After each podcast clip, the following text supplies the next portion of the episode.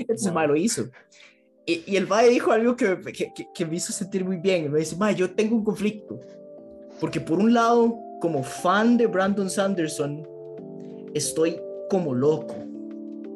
Pero por el otro, como escritor, estoy que me lleva puta. episodio 57 de Nuestro Castillo. Recuerden que, como siempre, este es el episodio de la semana pasada. Si quieren escuchar los episodios la misma semana que salen, pueden hacerlo patreon.com slash el otro castillo, donde desde el bajo costo de 2 dólares al mes pueden apoyar el podcast, asegurarse que sigue existiendo y que sigamos creciendo. Y si no, pueden verlo una semana después en YouTube, Spotify, Google Podcasts, Apple Podcasts. No olviden en todas estas plataformas dejar like, follow, review, lo que sea. Y si están en YouTube, dejen un comentario porque nos ayuda montones. Y tenemos dos principales temas para hoy. Entonces, voy a empezar con el primero. Después de muchas semanas, meses de trabajo, sudor y sangre, logré terminar King Killer Chronicles. Holy shit, este libro se me hizo eterno. Yo siento que llevo leyéndolo como dos años. Yo también siento que llevo leyéndolo como dos años. El problema es que llevo leyéndolos como, como cuatro meses en total. Eso es vacilón, porque normalmente la gente diría, ah, cuatro meses no está tan mal.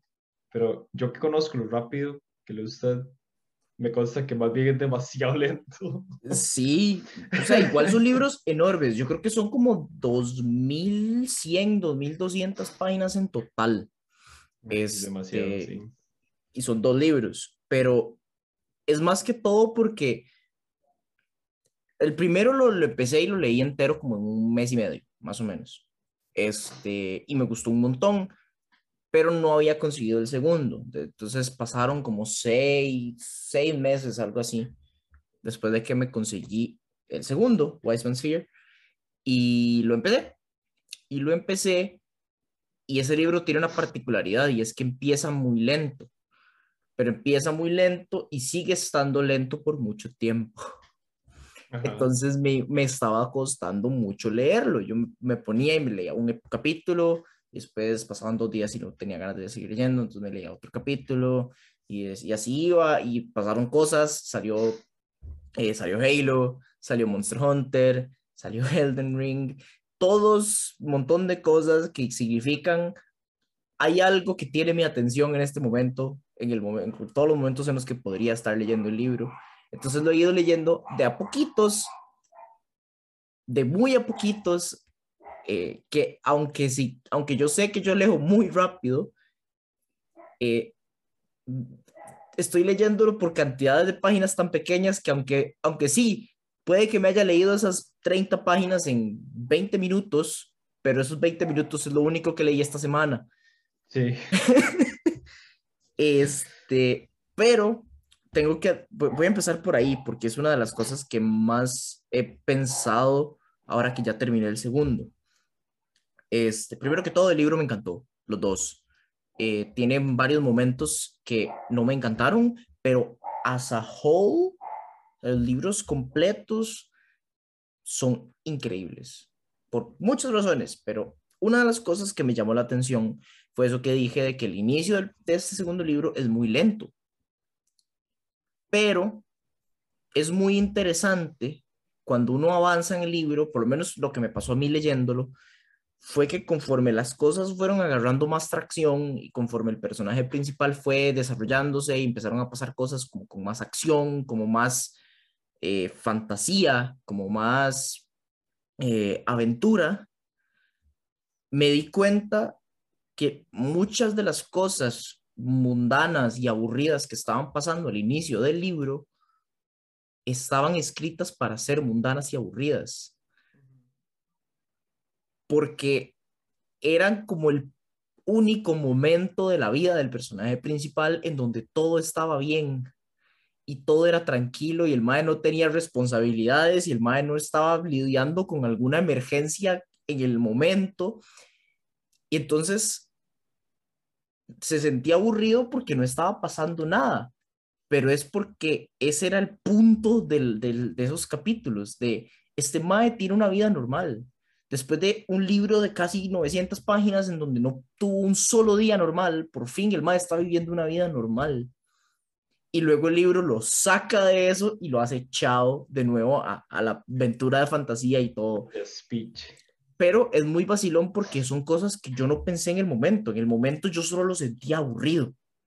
Y yo lo seguía leyendo porque me han dicho que es muy bueno y quería saber por qué.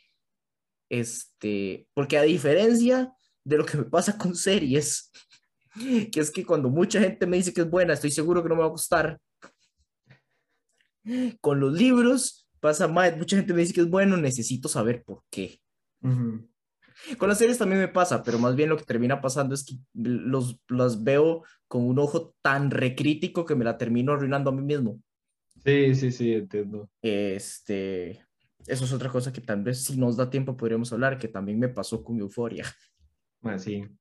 Eh, pero ahora llegamos a eso. Eh, a mí no me gustó tanto. Pero, eh, de todas formas, bueno, creo que no he hablado ni siquiera del primer libro, entonces puedo hablar de la historia de King Killer completa. Sí, de hecho, en parte de eso le iba a preguntar porque tengo ideas sueltas como de qué trata, pero realmente no tengo, no tengo la idea concreta que le generaría a uno leer la parte de atrás del librito. Bueno, va a leer la parte, no, este, no, no, no, no, no.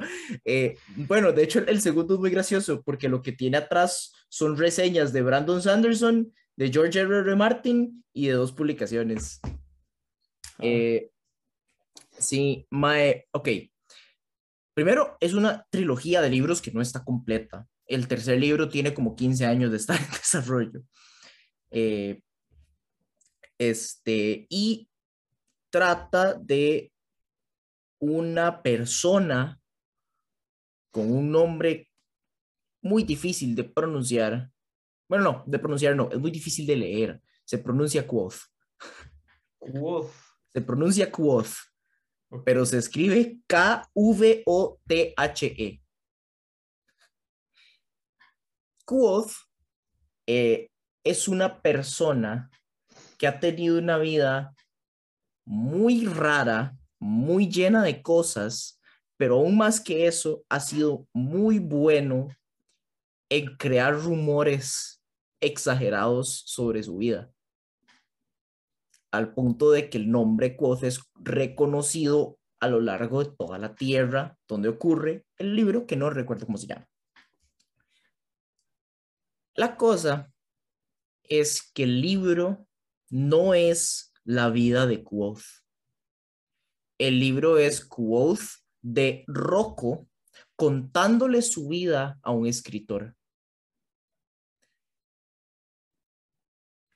El libro los libros en los dos están divididos en dos partes. Están las partes que son en el presente, que son la minoría, donde está Quoth, que ahora tiene su, su taberna y tiene un maecillo que es como su aprendiz slash empleado, eh, que se llama Bast, que es un excelente personaje, y está de los, los, la gente que vive en ese pueblito, y la gente, de ahí pasan cosas en el pueblito, y hay una emergencia por ahí, pasa algo por este lado, pero son cosas de pueblo, o sea, son, lo, que, lo que ocurre en esas escenas son igual cosas de, de, de mundanas de todos los días, salvo un par de, de situaciones diferentes que ocurren ahí y allá, hasta que llega el Chronicler, que hasta donde recuerdo no tiene nombre, solo se refieren a él como el Chronicler, quien eh, se da cuenta que Quoth era Quoth porque se estaba, estaba existiendo con un seudónimo y al darse cuenta le dice yo quiero escribir un libro sobre usted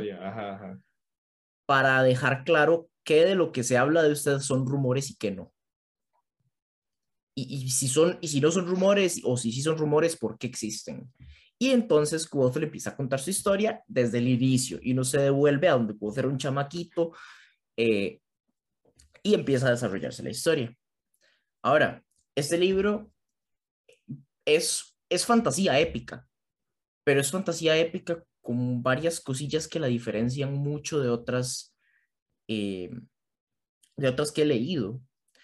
La principal para mí, que es una de las cosas que más me ha gustado de los libros, es el personaje de Quoth.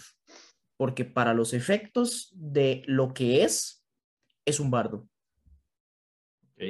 Es un bardo en su máxima expresión. Es músico, es poeta, es jack of all trades, es anda por ahí aprendiendo todo lo que pueda aprender sobre absolutamente todo lo que pueda aprenderlo. y mucho de lo que ha sido la vida del Mae ha sido cómo, ya sea por suerte o por buscarlo, ha ido consiguiendo habilidades que nada tienen una que ver con la otra.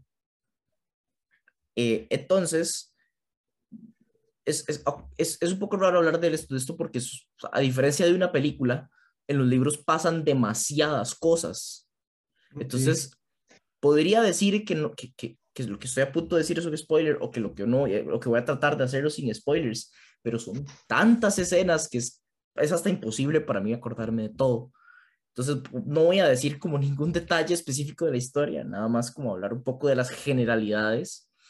Eh, el primer libro trata muchísimo sobre la parte, eh, sobre el, la infancia de Quoth, eh, cómo fue crecer en una tropa de, eh, de performers, de artistas que viajan, que tienen su, tienen su, su, propio, como son su propia cultura dentro del mundo que, que, ha creado Rothfuss y se les llama el Edemarru y generalmente son muy mal vistos como por la gente normal, digamos, y se habla mal, y, y, y es como un poco de preámbulo a lo que es el personaje de Quoth, porque mucha de esa... Em, eh, de ese odio que le tiene la gente general a los Edemarru es por rumores que no son ciertos sobre los Edemarru, porque como son grupos de artistas y músicos y demás que andan viajando por todo lado, de ahí se, se, generan rumores de que por aquí en este pueblo pasó un grupo de, de Barru y hicieron un despiche y entonces,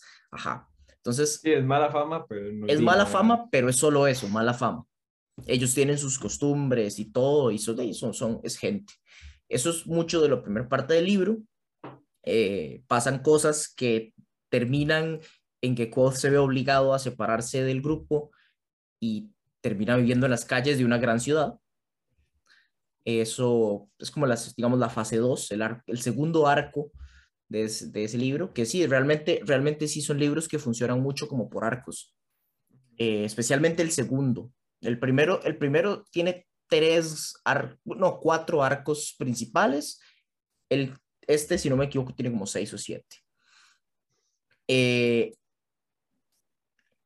entonces, él se, muda a la ciudad, pasan cosas en la ciudad y aprende cosas en la ciudad, incluyendo es, cómo robar cosas, este, aprende un poco como de street fighting y cosas ahí, vacilonas, cosas de, vivir en las calles de una ciudad grande. Después decide que sin nada más que hacer, va a intentar estudiar, porque un, uno, de, uno de los miembros de la tropa eh, le habían enseñado un poco como las los fundamentos de la magia. Entonces se va a la Universidad de Magia, que es única, es la única universidad de magia que hay en el mundo. Ok. Va con 16 años, intenta entrar. Y tras unas cosas de, de muy exageradas, lo aceptan en la universidad con 16 años y comienza a estudiar. Entonces, el tercer arco del, del, libro es el estudiante. Y es una universidad completa. Digamos, las, una de las cosas que enseñan ahí es magia, pero no todo lo que enseñan ahí es magia. Tiene que llevar cursos de medicina y tiene que exactamente, exactamente. Este, tiene que llevar cosas de medicina y tiene, que, tiene mucha optativa y entonces se manda como por el lado de medicina y por el lado del artificing. Entonces él empieza a crear objetos mágicos. Eh, y se introduce un tipo de magia que no se enseña en la universidad, porque, no porque sea prohibido, sino porque no hay nadie que lo pueda enseñar, que es eh, el, el, llamar el nombre de las cosas y obtener control sobre ellos. El otro tipo de magia es más, eh, más dura, digamos, y es un poco es más desarrollada, aunque no tantísimo, este, y ahorita se me escapa el nombre, pero digamos, sí tiene sus reglas y, eso es lo que, lo que enseñan en la universidad. Este, y realmente en ese, en ese momento de estudio es bastante también como banal, bastante así, salvo que Koth tiene un objetivo en la mente desde hace rato, que es que él está buscando información sobre un tipo, sobre una civilización que existe y él sabe que existe, pero solo se hablan de ellos como si fueran mito. Y él tiene, él tiene sus razones eh, para, para estarlo buscando, que no puedo mencionar, porque eso sí es un spoiler muy grande para el primer arco. Pero entonces se empieza a meter mucho como en, en la investigación de, esas, de esa civilización y buscar libros y todo. Eh, se jala un par de tortas en proceso de hacer eso, este, hasta que en algún momento encuentra por pura casualidad una y lo que podría ser un lead de, cómo ir a investigar más, como que alguien tal vez encontró un grupo de esa su, civilización, entonces se escapa de la universidad y se va a investigarlo y ahí es el último arco del libro, que es mi favorito de ese libro, es genial. Eh, tal vez si solo porque hay demasiadas referencias a cosas de los otros arcos que me encanta leer. Eh, eventualmente resulta que no, se devuelve y empieza el, segundo libro. El segundo libro empieza en la universidad y la primera mitad de ese, de ese primer libro es como después de esa aventura, la vida de Quoth se convierte en la vida de un estudiante común y corriente. Entonces, de ahí tiene sus conflictos como con otros estudiantes y por allá y le gusta una grilla y por allá. Pichazos en el pretil. Pichazos en el pretil. El madre, el bretea de bartender en, en, la calle La Amargura. Este, o sea, eh, todo, esto es completamente cierto. El madre tiene un part-time job en un bar. Este, detrás de la universidad, detrás de este, cruzando el río, digamos, en la parte que ya es ciudad. Eh, tiene ahí sus encuentros con, con, otros estudiantes, tiene su grupito de amigos y todo el asunto. Y no pasa mucho, no pasa mucho en todos esos, esos, este, esos episodios. Hay un par de capítulos por aquí o por allá donde pasa algo grande este, que eventualmente es, termina, eh, esos eventos culminan en algún rumor sobre Quoth.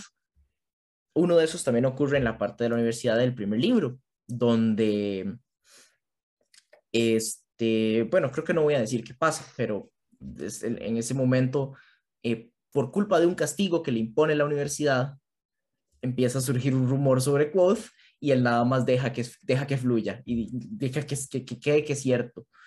Eso sigue pasando, pasa una vez acá, después pasa algo que tal vez no es un rumor, pero ya habían varios rumores sobre Quoth, entonces cuando Quoth hace algo, todos se dan cuenta y luego pasa a donde creo yo que este libro la voló por completo, que es donde Quoth como músico se va en busca de un patrón. Por recomendación de un conocido que tiene, por, por su trabajo de ser músico en el bar donde trabaja.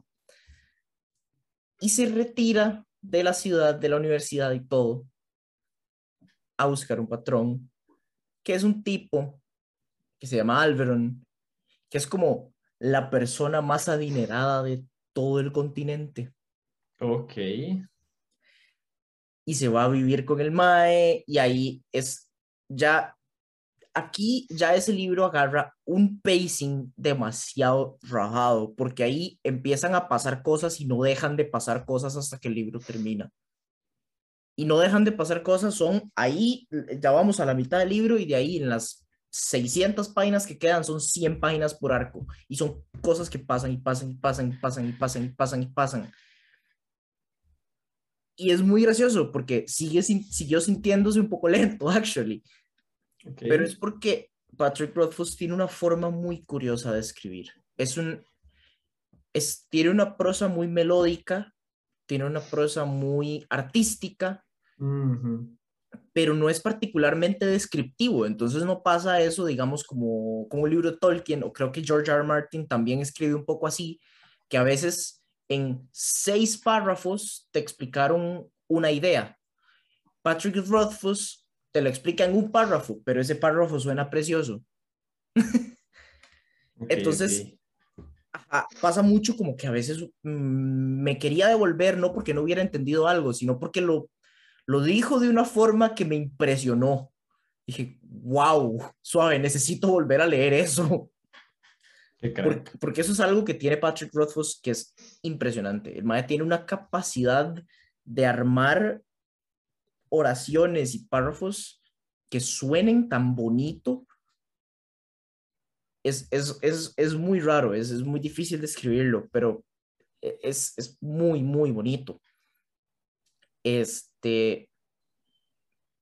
Y sí, básicamente, después de eso, Quoth se desarrolla un poco como con su patrón, pasan cosas, eh, prosigue la relación y eventualmente lo mandan como un trusted advisor a lidiar con un problema que tiene Alberon con uno de sus territorios.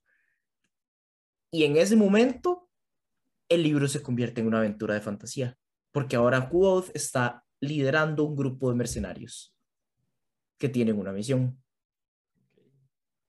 y se van a, los bordes de las tierras de Alberon a cumplir con esa misión.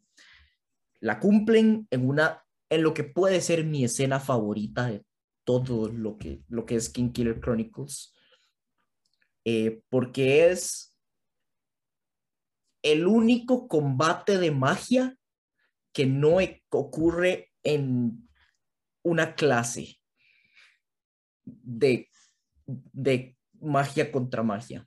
O sea, es el único momento en el que se usa la magia en su máxima expresión para combate. Y es una escena demasiado, demasiado, demasiado buena. Eh, y después de que cumplen la misión, pasa algo que hace que God se desvíe solo eh, para irse a explorar ciertas cosas con eh, alguien que pertenece a las hadas. Entonces se va y, tiene su, su, su desarrollos de, de, magias prohibidas, que son las de las hadas, y aprende cosas, consigue un magic item. Oh, sí. For no reason. este.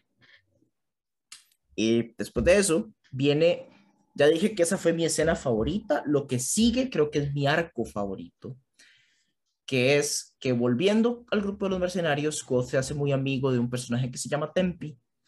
Y Tempi pertenece a una cultura que tiene como su... ¿Qué se puede...? El centro del desarrollo de esa cultura es el combate marcial. Ok.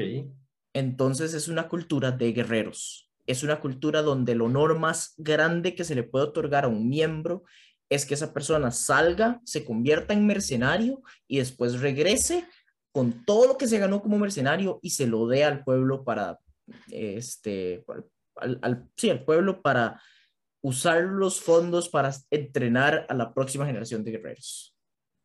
Y son conocidos por ser los mejores guerreros de toda la tierra. El asunto es que solo entrenan gente de esa civilización. Entonces, la gente normal no tiene una concepción de por qué son tan buenos guerreros. Sí, pues nadie nunca lo ha entrenado, digamos. Ah, pasan cosas y como es de esperarse, Quoth se convierte en alguien que está entrenando en la, en la escuela y es, toda ese arco de Quoth entrenando con, el, eh, con, con, la gente de su pueblo me fascinó porque creo que ya lo he dicho en muchas de nuestras reseñas de películas, amo los training montages. Y esto es un training montage como de 250 páginas. Creo, que ya no cuenta como montaje. Eh, son muchos montajes a lo largo de muchos días. Creo que entrena como por cuatro meses o algo así. Este, y, no solo me gusta por, por el training montage, realmente es que la forma en la que está montada la civilización a partir de esa, ese concepto que tienen del combate y del, desarrollo marcial está muy bien hecho y, y, como Patrick Rothfuss presenta sus ideas también, es muy interesante leerlo, es muy interesante ver cómo, porque él, él, él, no te va a decir, eh, la cultura hace esto, él te va a enseñar a la cultura haciéndolo y Quoth quedando como un mamador porque no entiende por qué lo están haciendo. Y es muy, muy, muy bien hecho. Este, al regresar de eso, viene un momento en el que él le cuenta a su, a su patrón todo lo que hizo y no le cree. este, hasta que, bueno, este, ahí logra como medio convencerlo de ciertas cosas, de ciertas otras no. Eh, y después de eso pasa algo que lo obliga a volver a la universidad y ahí termina el libro, con lo que empieza a ocurrir este, una vez que Quoth vuelve a la universidad. Hay un par de cosillas más que ocurren al final del libro que sí voy a omitir por si alguien las quiere leer. Eh, la parte del JRPG donde pelean contra Dios. Exactamente, exactamente. Es, y, y, básicamente eso es como el, el, overview de todo lo que pasa en esos libros. Eh, nótese que no hablé de nada de lo que pasa en el presente. Eso fue a propósito. Porque las pocas cosas interesantes que pasan en el propósito son demasiado interesantes como para hablarlas ahorita. Y, es más bonito que alguien lo vea y diga, oh, oh, wow. Oh, sí, sí, sí, sí. Este, bueno, ahí. Pero, eh, Mae, ok, algo particular que no sé si aplicará para todos, es muy probable que no, porque es algo muy personal mío. Eh, aunque me gusta muchísimo leer fantasía,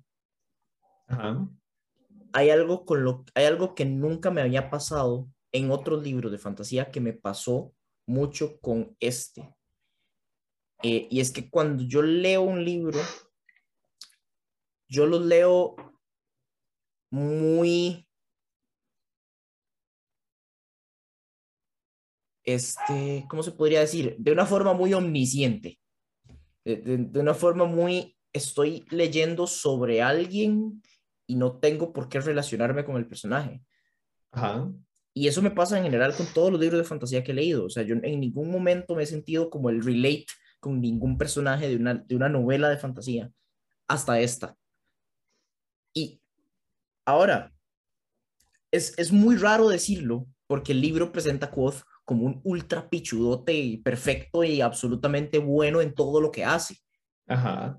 Pero el problema ahí es que el libro lo presenta así porque el libro es Quoth hablando sobre sí mismo. Sí, sí, Entonces, no es un narrador confiable. Sí, el madre se cree, el madre se cree tan pichudo como, uno no sabe, lo dice el libro, digamos. Ajá, uno no sabe qué de lo que está contando Quoth es verdad o no. Uno no sabe qué cosas está exagerando, qué cosas en serio pasaron.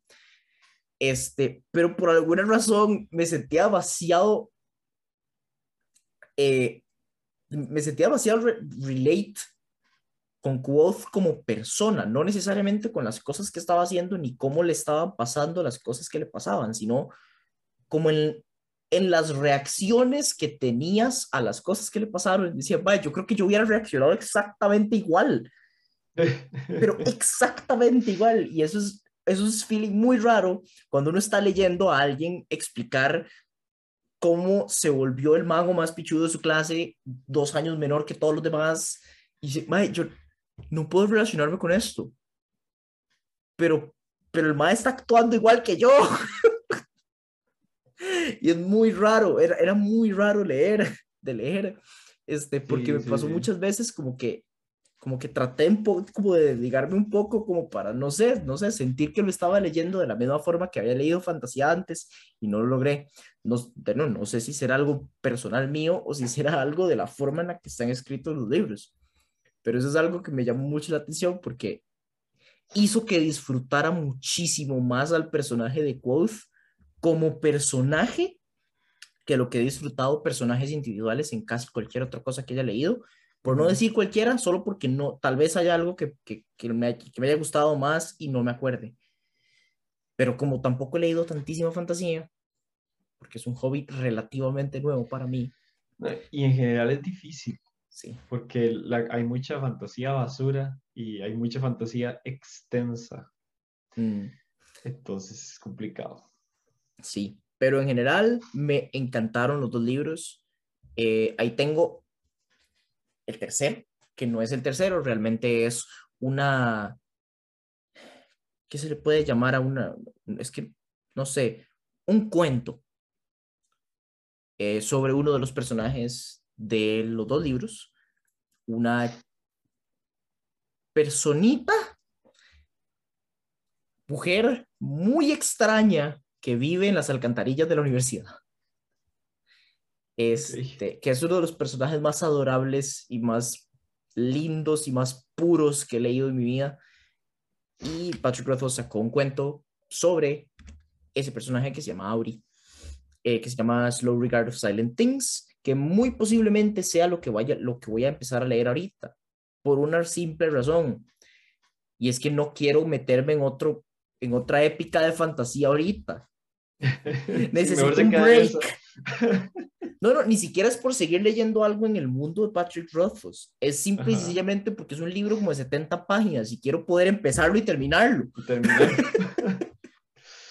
Ay, sí, sí, no es como, ah, madre, voy a leer de todo lo de canción de, de Hielo y Fuego. No, y los que tengo son los de Brandon Sanderson de Stormlight Archive, que sí quiero leer, pero ahorita estoy tan tan, ok, suave, necesito un deload, necesito bajar la intensidad de esta vara porque demasiado, demasiada lectura, demasiada fantasía épica. Y como todo buen libro de fantasía épica, hay demasiada información.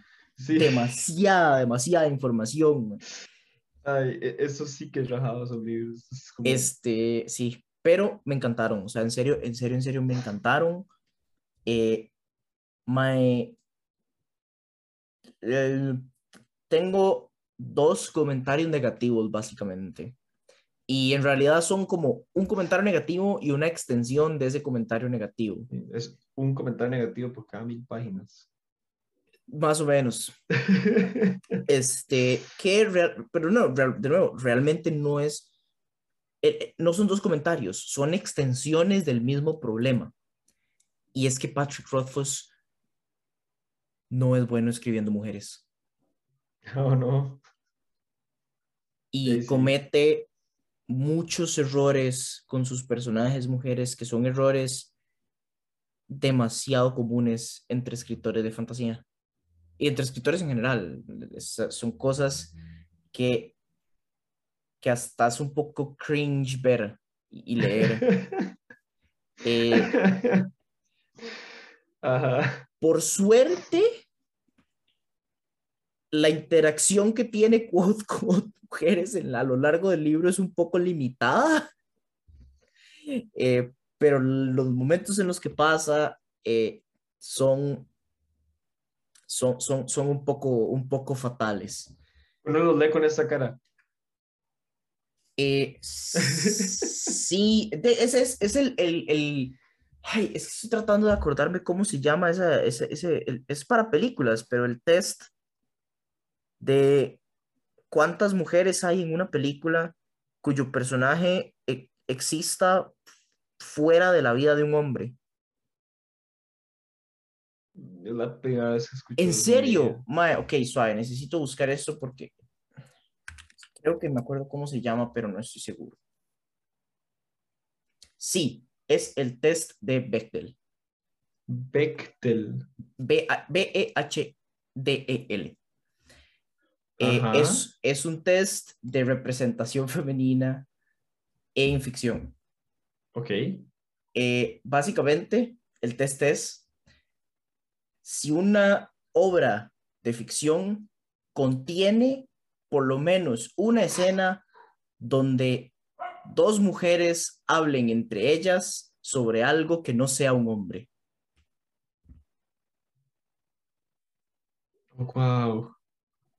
¿Y esto falla? A la mil, porque hasta donde recuerdo, creo que hay como dos instancias en los dos libros donde una mujer habla con otra mujer. Ah. Eh, ajá. Shit. Shit. Este. Y. Y no solo es eso, es que todas las mujeres que están eh, presentes en el libro están ahí de una u otra forma para poner a Quoth en un pedestal. Ajá. Sí, sí. Ah, yo. Ah. Ajá. Este. De hecho, creo que la única medio excepción es Auri. Este, pero al mismo tiempo, Auri es como, como su único amigo es Quoth. No es cierto, no es cierto. Hay, hay, hay más personas que tienen relación con Auri, son relaciones cercanas, pero esas relaciones em- surgen cuando le presentan a Auri a Quoth, terminan donde le presentan a Auri a Entonces, toda la relación de Auri sigue siendo solo las interacciones que tiene con Quoth. Que no, tiene sentido porque el libro está escrito desde el punto de vista de Quoth. Eh, tiene sentido que todo lo que ocurra esté relacionado a Quoth porque uno lo está viendo desde el punto de vista de Quoth y Ajá. no hay ningún momento Sí, en el libro que no sea desde la vista de Quoth. Exacto, él va a estar presente en todos los momentos y en todas las Ajá. interacciones. Es, Sí, es como él, él va a ser el centro, siempre, aunque no tenga que ver con él. Exacto, Sí, sí. exacto. Sin embargo, igual es un poco incómodo de leer, eh, aún entendiendo eso, que uno dice, sí, obviamente, obviamente no vamos a tener un diálogo a solas entre dos mujeres porque no hay una sola escena del libro en donde Quoth no esté, no porque no todo esté. está pasando desde los ojos de Quoth. Este, pero aún así podrían estar un poco mejor desarrolladas como personajes. Eh, porque creo que las únicas, hay solo dos que yo te podría decir como que al Chile tienen eh, como una existencia propia que sea que, que- que el libro deje claro que existe mucho, que, que tienen vida fuera de lo que está Ajá, pasando con ajá. Quoth, que son Ujú. y es una, eh, una mae que se llama Devi, que es un personaje muy chiva, pero también tiene como sus varas, que es una mae que fue expulsada de la universidad y se hizo prestamista Ok. y, y hace préstamos de plata en la ciudad. Este, es, es muy graciosa, pero tampoco es como tan, tan... Es muy importante, pero es muy importante como en las escenas en las que sale y después no se menciona. Eh, pero sí, o sea, es- es- eso es como una de las cosas que tengo, que, que hay algo en esos libros que no puedo como poner también en palabras, pero que me hace sentir incómodo siempre que se trata de un personaje mujer presente. Este, que lastimosamente es un problema muy generalizado en los libros de fantasía, este, donde una gran mayoría de los escritores son hombres. Este, fuera de eso, eh, ah, bueno, e- eso, como dije, también es una extensión del otro problema que tengo, y el otro problema que tengo son las escenas de sexo completamente innecesarias que salen de la absoluta nada en el segundo libro. ¿Qué es en el segundo libro? Ajá. Porque en el primero no hay una sola. Pero esas... es- ah, es como, "Ma, no voy a leer estas páginas. sí, sí, sí. Y son, son, son- es que eso es lo peor, son como capítulos. Entonces es como, hay un capítulo donde eso pasa y eso es lo único que pasa en el capítulo y me quedo pensando, ¿Por qué estás tú aquí? ¿por qué no, por qué no siguieron? ¿Cu- ¿Cuál, cuál fue la necesidad de agregar este capítulo aquí? Tal vez, tal vez puedo justificar una de las tres. Eh, tal vez puedo justificar esa porque fue muy rápido. no lo incomodo como por más de una página. Ajá, por- porque fue muy rápido y más importante que eso, porque fue una excelente demostración de una diferencia cultural entre Quoth y el pueblo donde estaba entrenando. Ok. Pero las otras dos no, las otras dos no las puedo justificar. Las otras dos se leen como fanfiction. Ah. sí, sí, eh, el, el, Usted, usted abre esas páginas y hasta huele a cringe. Sí, Mae, es de eso que, que, que, yo me puedo imaginar como a Patrick Rothfuss escribiendo el libro entero como casi como con una ropa de Renaissance Fair y con una pluma así toda fancy, aquí no sé qué, Luego me imagino que llega ese, ese, ese capítulo y me lo imagino aquí.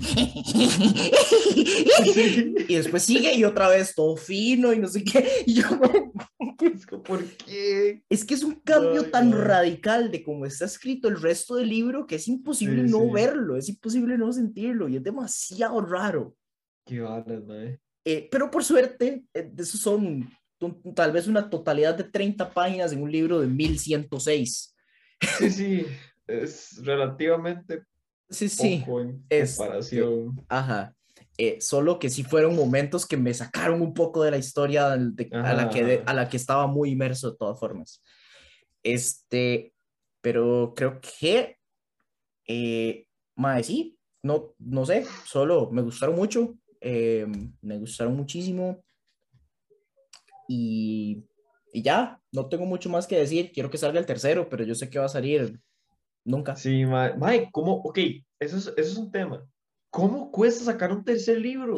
Uy, uy, mae, no, saca no, no, no, suave, pausa, pausa. Hay un tema del que necesito hablar ahora que estamos hablando de libros, porque este fin de semana pasó algo demasiado loco con Brandon Sanderson. Ajá. Que ese mae, es, ese mae, estoy seguro que no es humano. ¿Pero qué? ¿Qué pasó?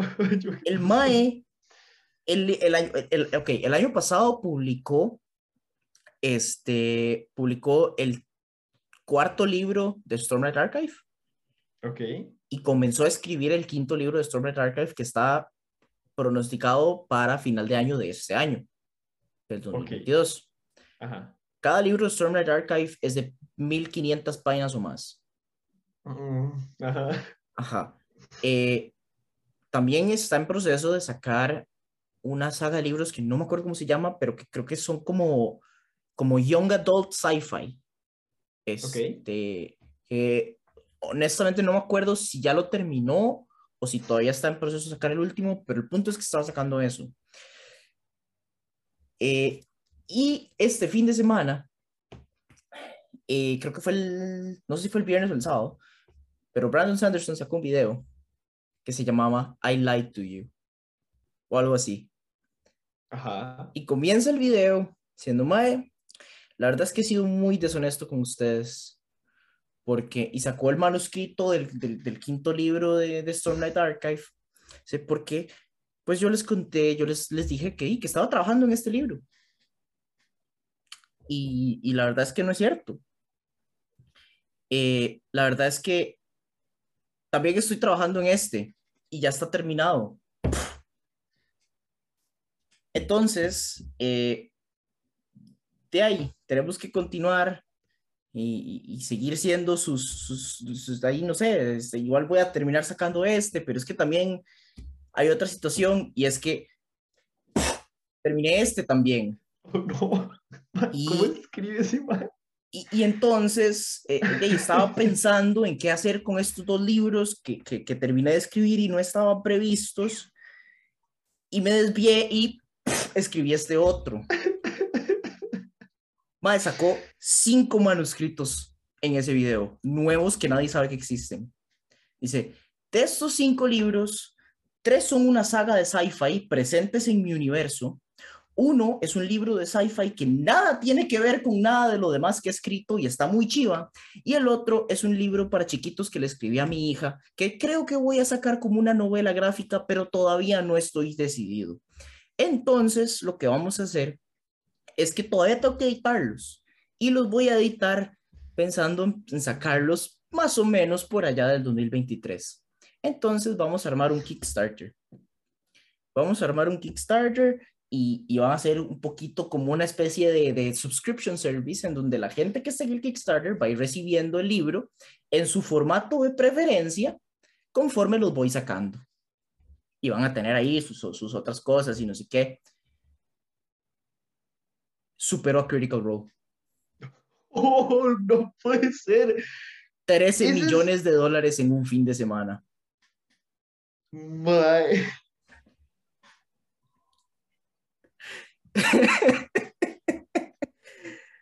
Yo no entiendo cómo ese mae escribió siete libros en un año.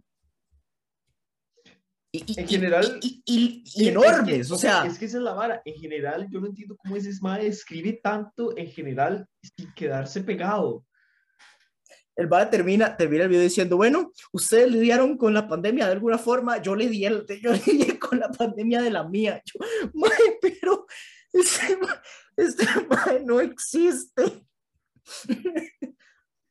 Entonces, de ahí, ahí está el Kickstarter de Brandon Sanderson, por si a alguien le interesan los libros de sci-fi que, que, escribió. Este... Qué, madre, qué impresionante. Más está loco, ese más está loco. Eh, eh, eh, no sé, más... ¿Cuántas horas diarias hay que dedicarle a escribir para poder hacer eso?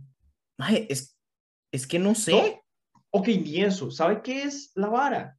Para poder escribir de esa forma, usted tiene que tener la idea correcta desde el puro inicio y empezar a escribir sin parar y sin devolverse a pensar en que lo que hizo podría no estar mal. O sea que usted tiene que ser lo suficientemente bueno escribiendo para poder empezar y terminar una historia sin basura. Mae, obviamente hay todo, hay todo, un proceso de revisión y demás, donde se le sacarán cosas, pero de todas formas, todos los libros de ese mae son por lo menos unas 600, 700 páginas.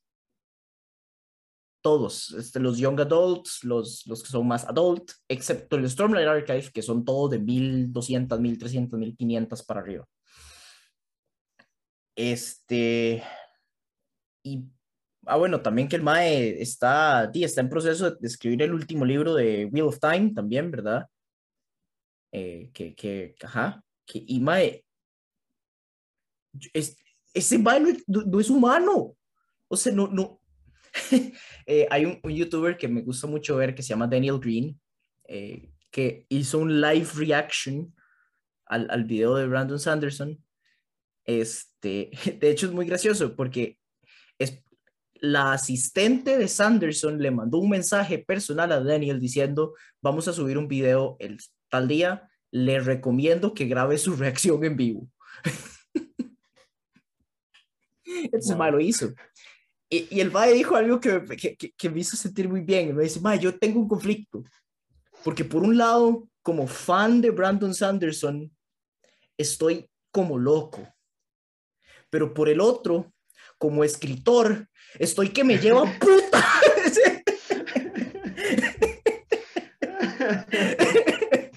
yo estaría puteado también. lo que cuesta hacer y este mal hace como si nada. Va a ser fácil. Es impresionante, ese ma es impresionante. Este, sí, sí, sí. Y, y, y, vaya, o sea, pues, pucha, 13 millones de dólares en un fin de semana en Kickstarter Está absurdo, eh, Sí, sí, pero di, igual, ese tipo de cosas es que uno se siente bien como de que... Sí, sí, sí, o sea, te fijo, te fijo, te fijo. No, no, no, tengo nada en contra del yo también soy re fan de Brandon Sanderson y me encanta como el maestro escribe y, y, y, y sí quiero en algún momento llegar a leer todo lo que el maestro tiene. Este, me ha costado más meterme en la parte de sci-fi porque en general me cuesta meterme en sci-fi, pero pero el maestro escribe muy, muy tuanis, me gusta mucho. Este, pero sí, es, eso, es, eso es otra cosa que, que, que, que pasó el fin de semana y, gracias por recordármelo para poder hablarlo. No hay mucho más que decir, actually, porque eh, ahorita eso es toda la información que hay de los libros. No se sabe ni de qué tratan, ni cuál es el título, ni nada. me imagino que un montón de cosas se revelarán cuando salgan. O sea, la gran mayoría, salvo el título y la portada, probablemente sea. Es más, yo creo que ya hay como no, no sé si, si, finales, pero como mocks de las posibles portadas. Y están Pero, pero sí, o sea, no se sabe nada más. Por pura curiosidad, busqué. Ok, eh, ya va por 22 millones. Y lo que me salió fue una publicación en Slate de ¿qué tan molestos deberían estar los otros escritores sobre Brandon Sanders? Sí. Nada más. Sí. Y sí, dice aquí que el, el, el, goal inicial del Kickstarter era un millón de dólares en 30 días y que les tomó 35 minutos superarlo.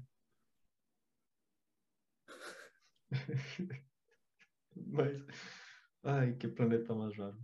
Ah. All good. si no han leído nada de Brandon Sanderson,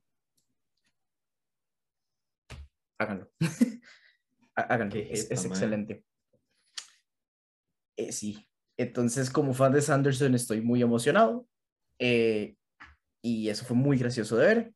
Y, y sí. Eh, sí, sí, sí. Hace rato no, no teníamos un episodio tan focus de libros. Es cierto, es cierto. De hecho, vienen las ganas con las que voy a salir de leer, digamos, de leer. Esto siempre pasa, que, que uno, que uno deja, deja leer botado y luego, y luego tiene una tipo de comparación de estas y es como, uy, madre, por allá hay que ganas de, de leerme algo chiva. Es que esa es la vara. Los libros tienen algo que es como la inversión de tiempo a veces es muy grande. Uh al Chile quiere leer algo bueno, o sea, que se empiece a leer y usted sí. puff, ¿verdad? O sea, y, devorarse los libros y empezar, este, y, me hace, esta conversación me volvió a traer la incógnita si algún día o si pronto debería empezar a pagar Audible. Es una buena discusión. yo tampoco sé. Vea, yo le voy a decir una vara parte de lo que me gusta de leer a mí es que yo, yo le asocio mucho, mucho, o sea, no sé si se le pasa, porque, porque la mayoría de gente con la que he hablado de leer no lo hace. Eh, pero yo sí lo hago.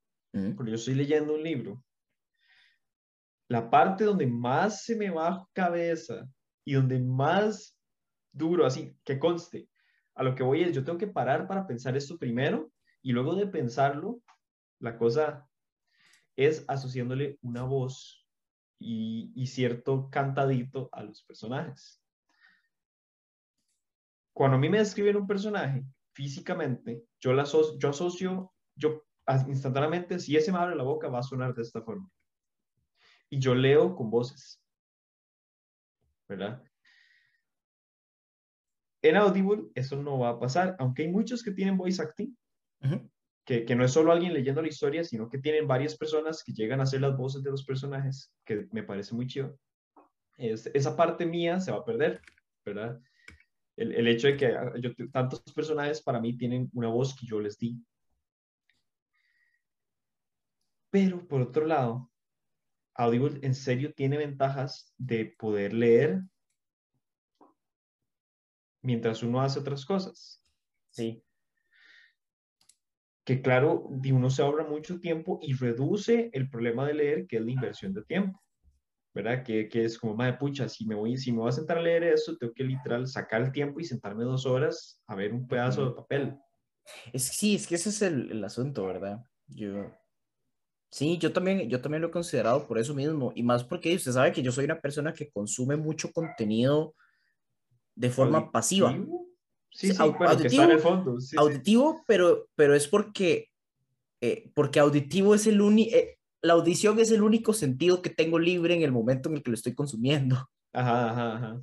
Este, ah, puede ser series, pero yo sé que no las voy a ver, las estoy oyendo.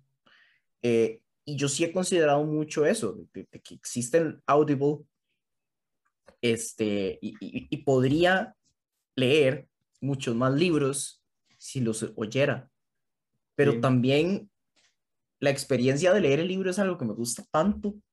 Sí, e, es, que es bonito, o sea, uno realmente, y, yo siento que tal vez la forma en que uno imagina las cosas que están pasando incluso podrían verse afectadas si uno se le, se están contando. Esa, es una vara. E, y es una de las razones por las que Audible también me llama la atención, pero, pero, pero quita la ventaja que tiene, que es el tiempo, y, y, es el hecho de que bueno, para la gente que no sabe, eh, yo soy disléxico. Y, y cuando yo leo, a mí los libros se me hacen así. Yo soy muy lento para leer porque este, yo tengo que leer, hay, usted hizo gente que lee así, con el dedo en el renglón. Yo soy de esas personas, porque si yo no mantengo una guía donde estoy, me paso devolviendo, o a veces bajo. Es lo peor. Entonces, Audible tiene la ventaja de que usted puede ir leyendo la frase conforme se la van diciendo. Entonces evita que una persona como yo se pierda. Entonces casi que hasta siento que leería más rápido, aunque no voy a leer a mi velocidad y estoy leyendo la velocidad de la persona que me lo está leyendo, no voy a perderme, o sea, no voy a pasar devolviéndome o adelantándome párrafos porque se me mueve la página. De hecho, yo creo que la vara está en subraya por donde va el mal leyendo. Entonces, eh, solo eso de que esté subrayado, ya para mí es como, ah, gracias. Sí, Sí, sí. Entonces, no lo estaría haciendo mientras hago otra cosa, estaría full metido en el libro y, leyendo, porque si ahí sí estaría leyendo, pero el hecho de que estoy leyendo mientras alguien me lo está diciendo, me hace más fácil seguirlo. Mm. Bueno, si fuera a hacerlo de esa forma, yo sí, yo creo que yo le diría que de fijo se mande, porque realmente he, oído muchísima gente que hace eso. este, y he oído gente que lo hace con el fin de leer más rápido como usted dice, o gente que lo hace simplemente para, para, concentrarse más en la lectura, que nunca lo he intentado hacer, quién sabe, tal vez me ayude. Aunque curiosamente leer es una de las pocas cosas en las que logro concentrarme bien. Eh, pero, pero sí, y honestamente, si, si, si, lo ayudo a leer más fácil con la dislexia, yo diría que eso lo justifica. Eh, porque otra cosa es, que realmente yo ah, nunca he sentido que Audible sea caro. Yo no sé cuánto cuesta. Mae, voy a buscar, porque honestamente. Es que lo caro de Audible no es la suscripción, es los libros. Es que aparte de la suscripción, hay que comprar los libros. sí. Creo que usted tiene un libro gratis al mes. Es un libro gratis al mes. Yo creo que si usted elige un buen libro como primer libro, es como cachete. Sí, hay una. Hay un. Hay un. Hay, una, hay un servicio de Audible que sí incluye una librería de libros, digamos, en streaming. Ajá. Eh, pero sí es más cara. Eh, esa vale 15 dólares por mes. Yo creo que esa no lo vale, porque uno no los va a leer todos. yo creo que uno termina gastando menos si uno solo paga los libros que se va a leer Es, es posible, supongo. Va a depender de qué tanto lo use uno, porque sí me imagino a alguien que tal vez gaste, que tal vez se compre unos 15 libros al mes. que suena como mucho, pero sí conozco gente que, que, que, consume libros a esa velocidad. sí, sí. Entonces, o sea, obviamente ahí uno diría, más, sí, si usted está comprándose, digamos que 10 libros de 15, 20 dólares cada uno al mes, ahí sí, de fijo sí le vale la pena. Eh, yo es que, yo no, madre, yo compro tal vez unos 6 o 7 libros al año. más o menos.